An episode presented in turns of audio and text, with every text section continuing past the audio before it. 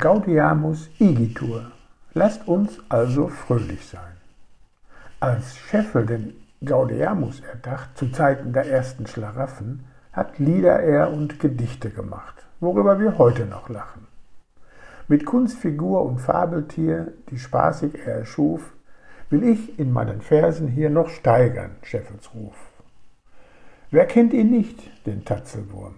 Ihr könnt es mir wohl glauben, in meinem Kopf läutet es Sturm, will er den Schlaf mir rauben.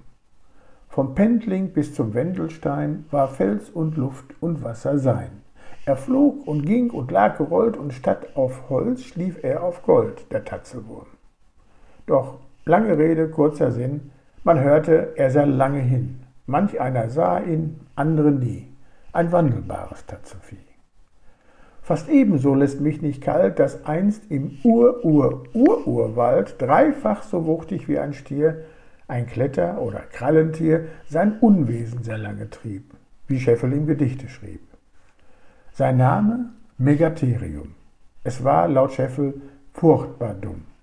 So vieles gibt's, was von ihm blieb, nicht nur das Gaudeamus-Lied. Des Rodensteiners Ritt zum Mond, auch etwas, das zum Lesen lohnt, der Überfall im Sakratal, als man das Gold des Bischofs stahl, und etwas früher oder später schrieb er vom Säckinger Trompeter.